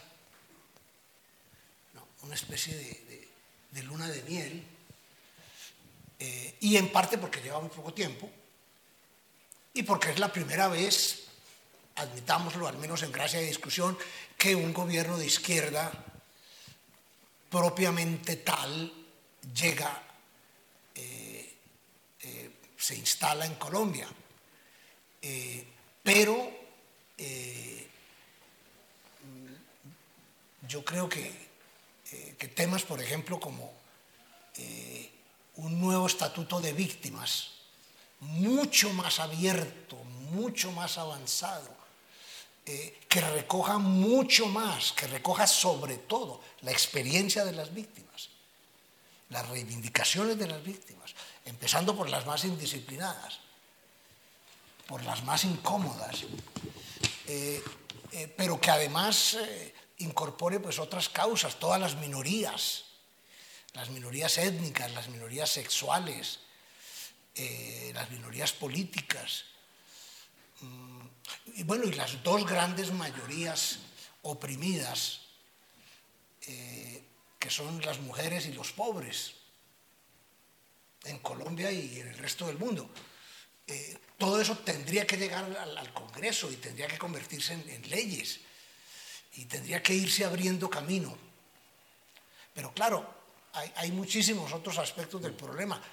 ¿Quiénes van a ser los jueces? ¿Quiénes van a ser los jueces que van a interpretar y aplicar esas, esas nuevas normas? O incluso las normas actuales a las que se les puede sacar mucho más partido, mucho más partido. Eh, que el que se les está sacando hoy. Eh, el papel de la Fiscalía, exactamente, el papel de la Procuraduría, el papel de la Defensoría, es decir, de los organismos de control y vigilancia, el papel de los militares y de los policías, que son los que eh, ejercen el monopolio de la fuerza armada en Colombia, el papel de la oposición, incluyendo la oposición armada, que todavía queda. ¿no? Eh, en fin, eh, entonces lo que yo creo es que necesitamos hacer un trabajo, me atrevo a decirlo desde aquí, con temor y temblor, pues porque no estoy en Colombia hace muchos años y seguramente hay cosas que no sé o hay cosas que no entiendo, hay cosas que se me escapan, trato de seguir eh, todo aquello tanto como puedo, lo mejor que puedo, pero evidentemente otra cosa es estar allí y, estar involucrado en, el debate cotidiano.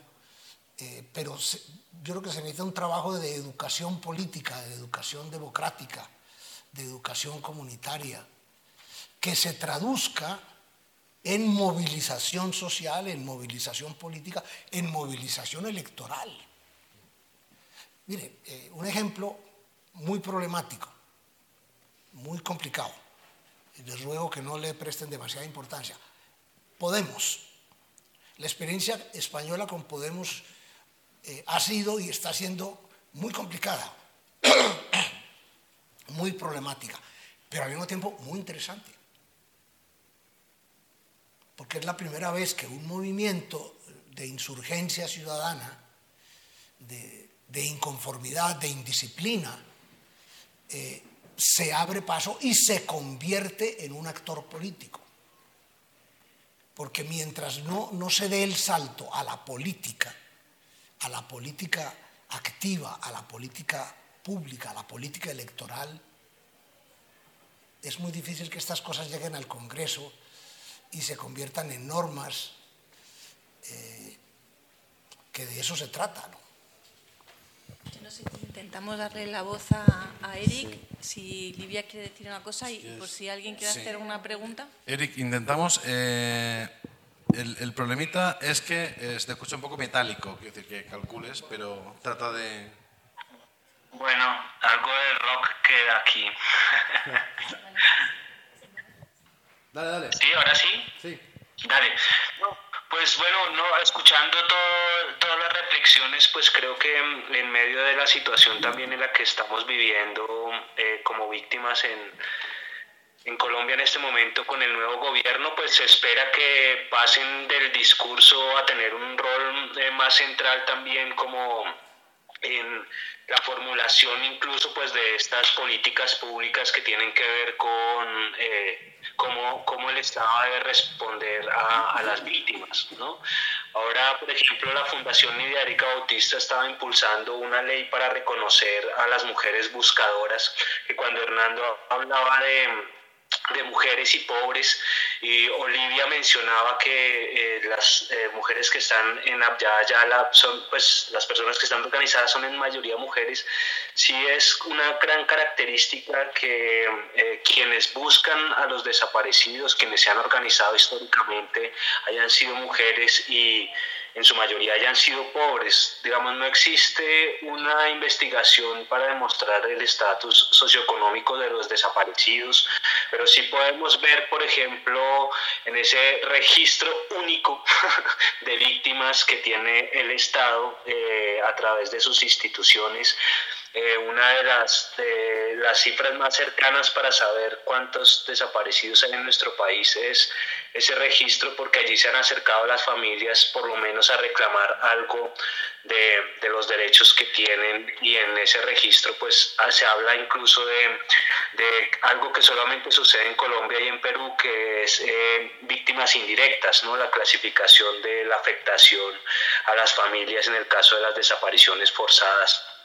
Entonces, en medio de todo esto, si hay una lucha política, si hay una lucha económica, si hay una lucha frente a, a, esa marginalización y a esa instrumentalización, como bien lo explicaba Paco, de, de esas víctimas eh, que pueden convertirlo en proyectos o en estadísticas o en resultados para, para, para ese discurso pues, de la paz.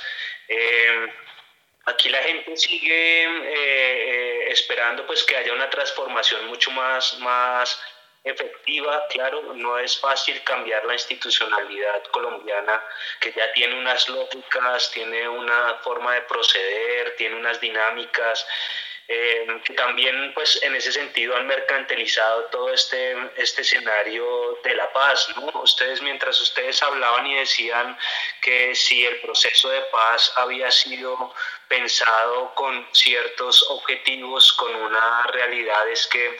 Eh, se utilizó como la idea de las, las víctimas eh, como centro, pero las terminaron dejando fue en el centro de la periferia. Y es un poco lo que queremos cambiar y transformar. Y pues el debate sigue, la discusión sigue, en ciertos escenarios sigue siendo muy tenso, porque eh, no se puede, digamos, tener un pensamiento crítico. Eh, claramente yo escuchaba a Hernando, digamos, sobre los valores eh, éticos, sobre los principios democráticos, pero pues tenemos que reconocer que aquí eh, se dice una cosa en el escenario público y las dinámicas en lo privado o en esas otras cosas, eh, escenarios políticos pero que no son públicos son muy complejas. Y están esos roles y están esos egos y están quienes administran y dicen representar los intereses de las víctimas ¿no? y hablan así en nosotros los que hablamos en nombre de las víctimas y uno dice pero es que hay tantas víctimas tan diferentes en este país que hablar de las víctimas es muy difícil por ahí por ahí iría la, la discusión. Muchas gracias. Gracias,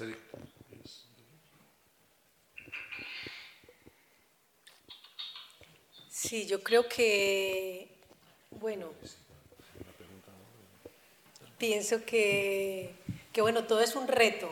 En nuestro país es un reto constante y yo creo que, bueno, que las cosas no, las cosas no van a cambiar así de noche a la mañana. ¿sí? Son muchas décadas de gobiernos eh, nefastos y, y yo quiero guardar como esa esperanza que definitivamente algo podamos hacer y algo podamos transformar, que no se hace de la noche a la mañana, que hay unos poderes incrustados eh, de mucho tiempo, que ya toda, dijéramos, si hablamos como si fuera una casa, toda la estructura de la casa está hecha y, y así estemos ahí dentro, no hay manera de, de movernos.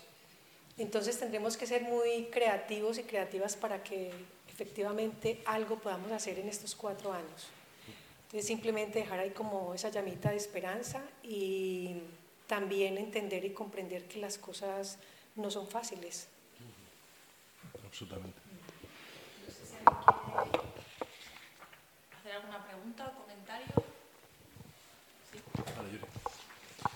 Eh, Erika, ahora tendrás una sorpresa, Eric, cuando escuches la voz que vas a... No, yo tengo la... Ah, ok, ok, ok. Primero quiero saludar a mi amigo Eric.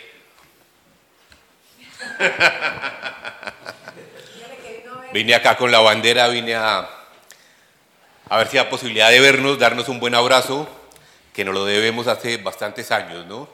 De muchas luchas, de mucho compartir, de tristezas, pero que vamos, vamos. Entonces, aquí estoy. El porvenir nace de la herida y eh, lo, no lo he terminado. Lo estoy leyendo. Está muy bien, está muy bien. Me gusta que habla de los nadies, que también estamos los indisciplinados como los nadies. ¿sí? Me causa curiosidad lo que estamos hablando aquí, que se habla de que las víctimas, los indisciplinados, todas las víctimas necesitamos sanar. Yo creo, yo quiero hacer una claridad, es mi concepto personal. Nosotros no necesitamos sanar. Indiscutiblemente la herida está abierta. Que no ha cicatrizado es otra cosa. Pero de sanar, no. Los que tienen que sanar son los victimarios. Ellos son los enfermos, no nosotros. Entonces no nos hablen de sanar, porque nos siguen tratando como víctimas, como enfermos, como lepra. No se nos acerque. Usted es una víctima. Usted da pobreza, da tristeza. Nosotros no necesitamos de sanar. Tenemos una herida grande, unos más grandes que otros, ¿sí? Pero de sanar no. Entonces, cuando hablan de que las víctimas tienen que sanar, me empieza a mí a escocer. No, eso no lo habrás leído en el libro, ¿eh? No, no, no, no. Ah, vale. Estoy hablando en los comentarios, pero en el libro no. Se me ha escapado en alguna parte. los comentarios, ¿sí? De Está muy bueno, Tienen está que muy bueno. sanar y es cuando yo digo que las víctimas no. Y es donde estamos básicamente, y por eso me alegra que se hable aquí de los nadies. Somos diferentes, somos otros, ¿sí? Ese grupo de víctimas que a pesar, y somos bastantes, bastantes, bastantes las víctimas.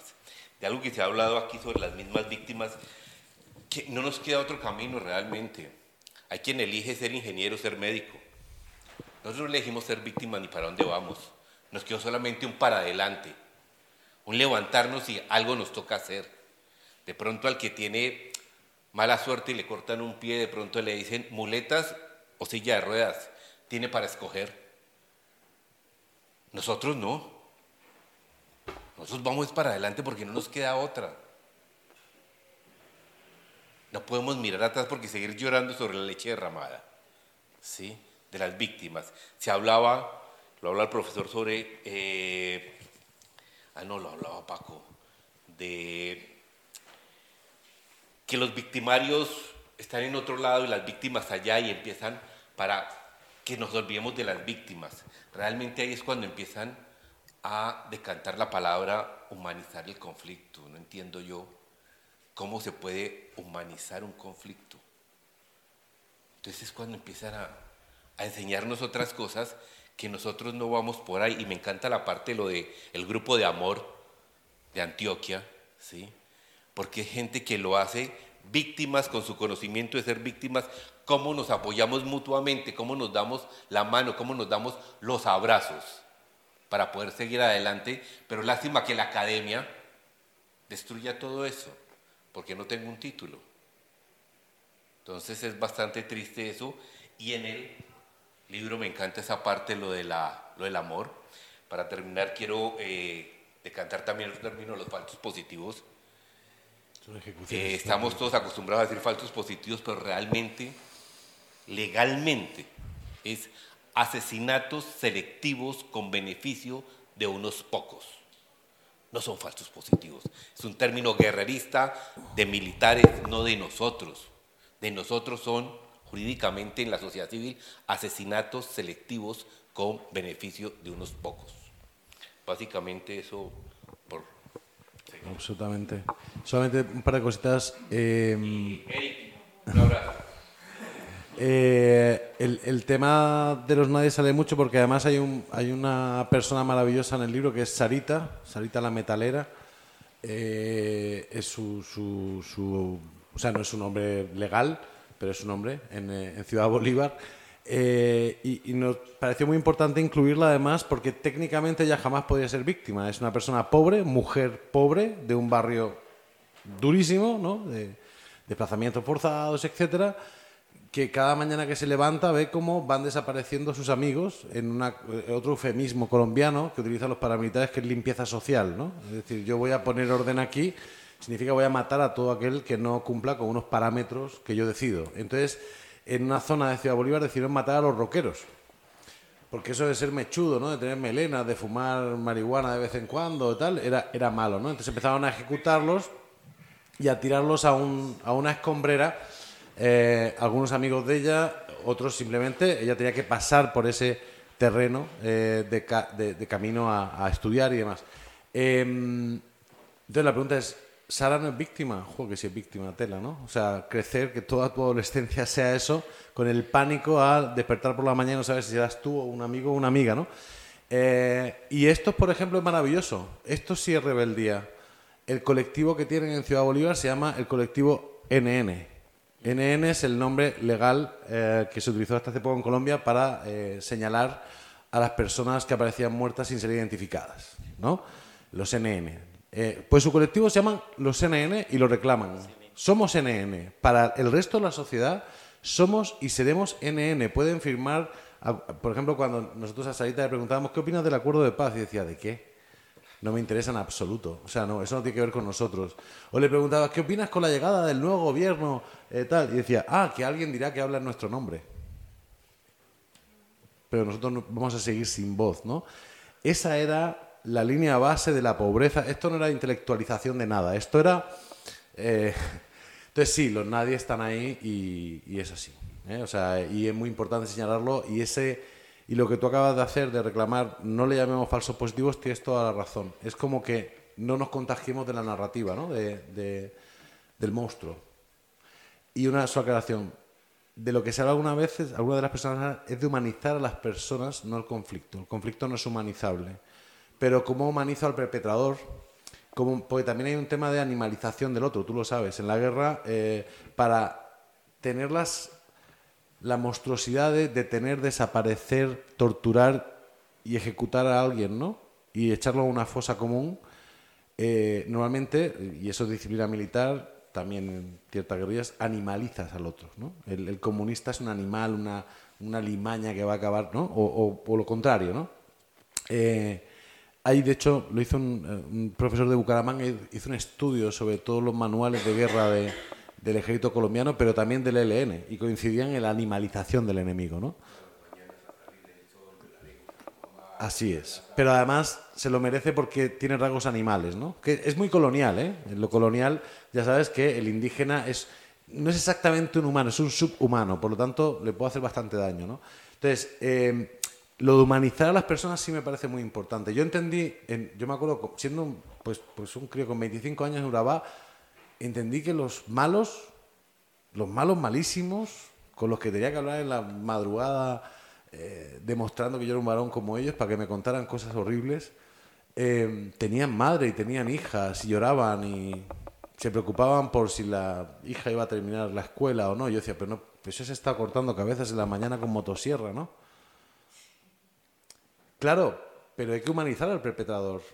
Hay que humanizar a todo el mundo para entender algo. Ni siquiera para empatizar, para entender algo, ¿no? Entonces, bueno, que por ahí va la cosa. Bueno, Eric, un abrazo. Iván Forero aquí desde grande, grande. Esto es eh, un abrebocas de poder hablar mucho, porque Creo que lo importante con el libro, sin lugar a dudas, es abrir ese escenario de que esas voces silenciadas puedan también tener la misma legitimidad que las que han sido, digamos, legitimadas para unos determinados intereses. Y ese es un tema fundamental en el exilio. Yo agradezco y difundiremos lo más que podamos, no solo la cartografía, sino también este porvenir de las heridas tres, inquietudes o reflexiones, ¿no? La realidad de las víctimas es la realidad de la impunidad. Entonces me parece que no podemos perder de vista el tema de la impunidad, porque es el fondo. Eh, el padre Javier Giraldo ha sacado un librito sobre el lodazal en el que se ha convertido la justicia colombiana y poder demostrar la profundidad a la que ha llegado la desestructuración. No hay Estado de Derecho, es falso que en Colombia haya justicia. Entonces la existencia de las víctimas y su resistencia y esta capacidad de indisciplinarse frente a un régimen que consagra la impunidad como única vía, y ese es el acuerdo de paz. Para mí el acuerdo de paz con las FARC es un acuerdo de impunidad. Y hay muchos trucos que se han utilizado para impedir que todo lo que el derecho internacional construyó y que hemos reclamado desde el movimiento de víctimas frente a los derechos de las víctimas todo el ejercicio que se hizo desde mucho tiempo atrás, el que se hizo en los acuerdos de paz anteriores, todos los acuerdos de paz anteriores no han permitido superar el nivel de impunidad. Y el actual igual. Entonces, para mí el tema de impunidad es un tema fundamental, porque sería la posibilidad realmente de cambiar o de transformar las posibilidades de restituir la dignidad a la colombianidad. Mientras eso no se haga, pues vamos a seguir construyendo sobre ese lodazal en el que es imposible salir de ahí. Dos, a mí me interesa mucho la reflexión del profesor. Estaba pensando que hace ya como 8 o 10 años atrás hicimos el primer encuentro del Foro Internacional de Víctimas aquí en Madrid, peleándonos un espacio para poder llegar a la mesa de La Habana y comenzar a decir, oiga, que en el exilio también hay víctimas y que el exilio mismo es una forma de victimización, como lo es de resistencia. Pero el exilio es una derrota política brutal a los proyectos de vida en los que la gente estaba. Y eso solo ha comenzado a existir en la medida que construimos colectividad. Y ahí hay toda la razón de que efectivamente las víctimas como colectivo, como proyecto comunitario, es la única forma de resistencia. Ayer cumplía casi 30 años ya de existencia la comunidad de San José de Apartado. Y esa es una forma concreta en la que Colombia tiene que mirarse. Porque en San José de Apartado sí hay alternativas, incluso con rupturas jurídicas con ese estado de lodazal de la justicia cosa que en el actual acuerdo de paz no lo hay. Entonces sí me parece interesante como esa reflexión sobre que es posible construir un nuevo derecho, que sí sería posible reconstruir la propia legislación indígena y de los centros comunitarios de las afrocolombianidades, donde también hay unos marcos jurídicos propios que pueden resolver muchas cosas que hasta ahora no hemos logrado encaminar. Y una última reflexión que quería preguntarle a Eric sobre qué opina de la nueva dirección de la unidad de búsqueda, que sería interesante esa reflexión, y qué posibilidades vemos en este nuevo marco de negociación con el ELN de posibilidades de incidencia de esas víctimas, eh, digamos, indisciplinadas para poder abordar un escenario quizás que realmente permita, por lo menos a los que estamos en el exilio, pensar que podemos, si no retornar, por lo menos morir, como, como dice Hernando, con dignidad, con la dignidad de que sí fue posible que los esfuerzos de tantos años de lucha de tanta gente, pues se vean finalmente posibilitados de una Colombia distinta. Yo, si os parece, le doy la palabra a Eric eh, y hacemos una última ronda, lo digo por la hora, por las compañías de traficantes y demás, claro. Entonces, ¿os parece bien? Le doy la palabra a Eric y hacemos una última rondita y ahí cerramos. Eric, dale. Bueno, nada, saludar a los compañeros que de verdad me alegra mucho ver ahí a Yuri y a Iván. Y bueno, como respondiendo al, al tema de, de, la unidad de búsqueda, es uno de esos escenarios eh, complejos. Mm, digamos que la trayectoria que tiene la persona a la cual eligieron es una trayectoria...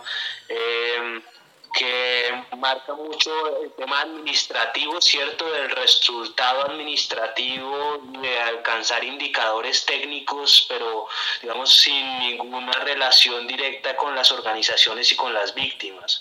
Y pues además esta persona estuvo ubicada en dos escenarios que a nosotros nos parecen muy complejos y que pues lamentablemente esta información salió después de que ya había sido elegida la persona, pero haber hecho parte, digamos, del DAS, pues no en un escenario de estos, el DAS eh, fue uno de los autores materiales de muchas desapariciones que se pudieron investigar eh, y mostrar que había responsables de, este, esta práctica. Aunque ella, digamos, anuncia que estuvo fue en el periodo en el que se hizo pues como el cierre eh, administrativo de la institución, pues ahí tiene una pequeña trayectoria que a nosotros nos parece confusa eh, y que la puede legitimar en el rol en el que está cumpliendo. Y el otro es eh, que también hizo parte de la Secretaría eh, de Gobierno de la ciudad de Bogotá durante el estallido social. Y el, rol que cumplieron ellos fue decir que no hubo desaparecidos y pues digamos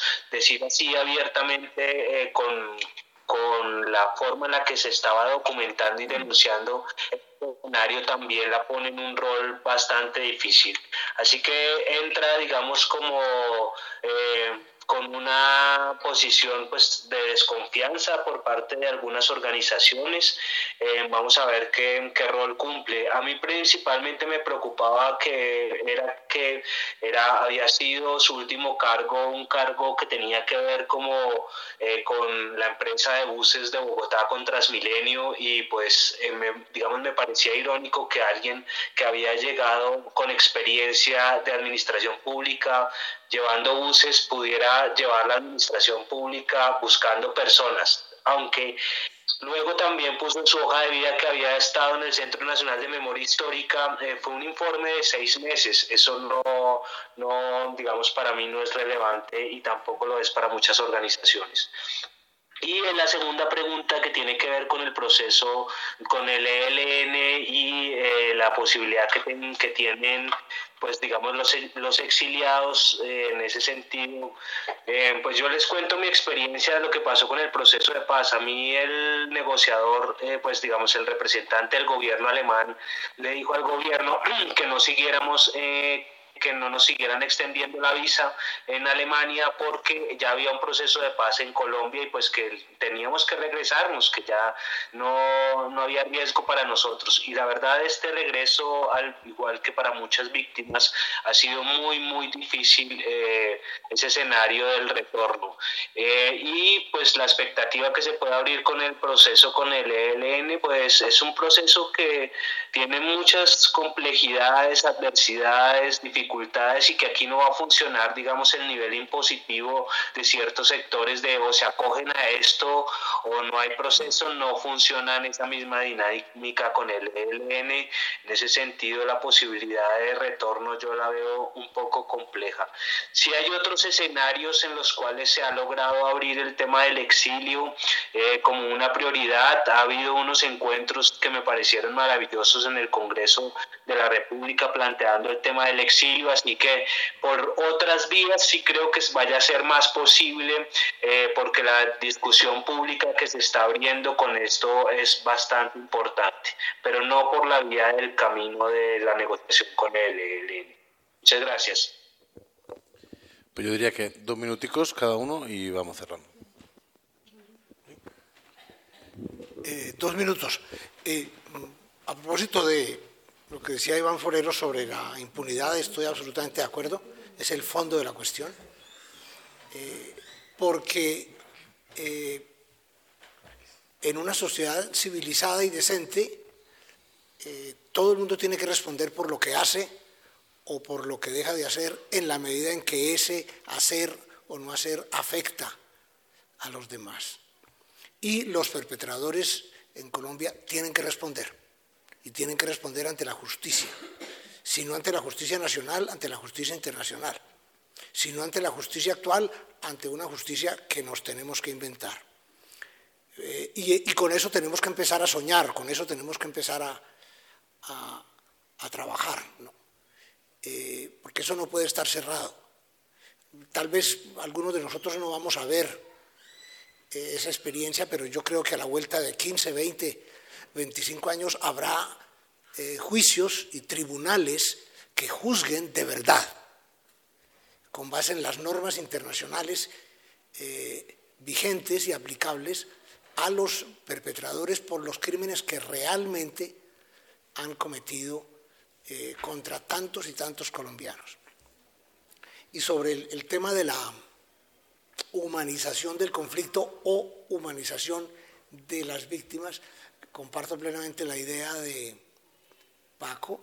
Se trata de humanizar sobre todo eh, a los humanos, que no siempre lo somos, eh, no siempre nos comportamos como tales. Y recuerdo eh, una frase extraordinaria del gran poeta William Blake, que decía, la crueldad también tiene un corazón humano.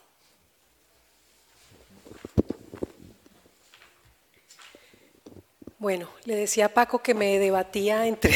entre quedarnos toda la noche aquí. entre quedarnos toda la noche aquí. No, que con Paco también lo he hablado, eh, que él hace referencia también en el libro sobre el trabajo de la Comisión de Esclarecimiento de la Verdad. Y personalmente, pues, eh, he tratado de ser coherente cuando tomé la decisión de apoyar el proceso de paz, pues eso implicaba precisamente eh, apoyar los mecanismos que se habían creado. Eh, fui una de las comprometidas con la comisión y tengo que mm, eh, rescatar, precisamente no comparto muchas cosas que dice de Rus, pero, pero bueno, o sea, creo que en el exterior nos permitió que muchas personas que estábamos fuera del país nos encontráramos. Eh, a nosotras, por ejemplo, como, como personas buscadoras, también nos permitió precisamente a través de un ejercicio que se hizo en Extremadura, de encontrarnos y de empezar a tejer juntas y juntos. Entonces creo que, mm, que bueno, o sea, también hay que salvar como las cosas buenas y que permitieron definitivamente encontrarnos y que muchas personas pudieran hablar. Eh, colombianas y colombianos salieron e incluso unos dijeron, no quiero saber nada de Colombia, no quiero saber de colombianos. Yo me relaciono con todo el mundo menos con colombianos, que no quiero saber. Y precisamente la comisión permitió que muchos se acercaran que muchos empezaran a hablar y a decir qué les había ocurrido. Y para mí eso es importante, que ya el relato y cómo se cuentan las cosas, estemos o no, o cercanamente de acuerdo en algunas, creo que, bueno, ahí tendremos, y hay reflexiones profundas que tú haces y que comparto, pero que en últimas creo que también es un esfuerzo que hicimos colectivo, que muchas y muchos le metimos mucho esfuerzo durante los tres años larguitos y que con eso me quedo y rescato, que es importante también ese trabajo que, que se ha hecho y además esa posibilidad de acercarnos, acercarnos y comprender por qué hemos salido, ¿sí? como decía Iván, o sea, cómo, cómo en definitiva también empezamos a sentir de que es un delito que se ha cometido con nosotros el hecho de empujarnos a tener que salir y que poco o mucho se ha hecho visible en el país esa realidad y que es importante empezar a, y eso tiene carne y hueso y definitivamente los relatos son los que cuentan esa historia. Entonces, bueno, con todo el... sí, que se lo... Estamos de acuerdo porque ahí la, la prueba está es que lo que decía Iván, solamente en lo común, solamente en comunidad podemos tejer y podemos hacernos fuertes y podemos reconocernos, no solamente en el otro y en la otra, sino nosotras mismas. ¿no? El aislamiento es lo que quieren. La patologización, por un lado, que decía eh, Yuri, ¿no? Eh, eh, considerarnos enfermos, que lo que tenemos es una enfermedad, ¿no? que está deprimido porque ¿no? le hicieron tal o tiene crisis de ansiedad. por un lado la patologización y por otro lado el aislamiento. El exilio es la clara prueba. Te vas aislando de manera, te vas exiliando de manera suelta, de manera aislada. Te llevan en muchos casos a países en los que no entiendes el idioma, donde hace un frío del demonio eh, o bueno, vienes aquí donde eres una persona racializada y no tienes derecho a trabajar y, o sea, es, realmente, claro que es un delito. El problema no es del exiliado o de la exiliada. Si la comisión ha servido para generar comunidad y tejido, para mí ya está bien. Lo que pasa es que luego yo critico la narrativa grande, la narrativa gruesa de, para el país, ¿no? de, de la inversión política de tiempo y económica, el resultado. Por terminar en positivo, yo en este libro nombro varias veces a Kile Membe, que es uno de mis, de mis obsesiones. Es terriblemente duro, entonces no lo recomiendo mucho. Brutalismo, su último libro, deprime un poco. Yo soy pesimista. Pero sin embargo tiene un par de claves que yo las meto en la introducción como para animarme a mí mismo cuando iba a escribir este libro. No me he traído las gafas, así que me vais a perdonar. que pongo un poco aquí lo tengo, porque también lo traigo. Ah, ahí? Vale. es, mi reina. Vale, eh, Membe plantea primero una idea que a mí me gusta mucho, que es em, democracia de los seres vivos, por lo tanto amplía radicalmente la idea de democracia, no democracia de las instituciones, ¿no? sino de los seres vivos. Y dice em, que esa democracia requiere una profundización no en el sentido de lo, de lo universal, que es un término terrorífico, sino en el de lo común. Y por tanto un pacto de cuidado, el cuidado del planeta, el cuidado prodigado a todos los habitantes del mundo, humanos y no humanos. Em, pero dice una cosa muy importante. En el corazón de este pacto de cuidados figuran de entrada el deber de restituir y reparar, que son los primeros jalones hacia una verdadera justicia planetaria. Es decir, no se queda en la narrativa que ahora tenemos un poco de la ética de los cuidados, que es un poco así como nos vuelve, vuelve además a cargar la responsabilidad a nosotras, ¿no? individualmente, sino que dice sin justicia esto no funciona. Y la justicia, eh, pues, por ejemplo, no ha merecido todavía un capítulo de la memoria de Colombia, ¿no? Si estamos de acuerdo que la impunidad es el, probablemente el mayor problema jurídico político ¿no? de Colombia, en el caso de la desaparición forzada un 99% de impunidad. Eh, no he visto un capítulo todavía sobre los jueces y las juezas. No lo he visto. No he visto una memoria, tampoco de los medios de comunicación, pero menos todavía del aparato judicial, que es como intocable, igual que aquí, ¿no? Eh, puedes criticar a los políticos, llamarles corruptos, canallas, puedes criticar a los empresarios, incluso, pero a los jueces y a los juristas parece que no, ¿no? Eh, y a la facultad de Derecho parece que no. Yo creo que ya también es, es tiempo. Como es muy tarde, yo le quiero agradecer a Blas y a, a las compañeras de traficantes por, por, el espacio que hemos abierto así.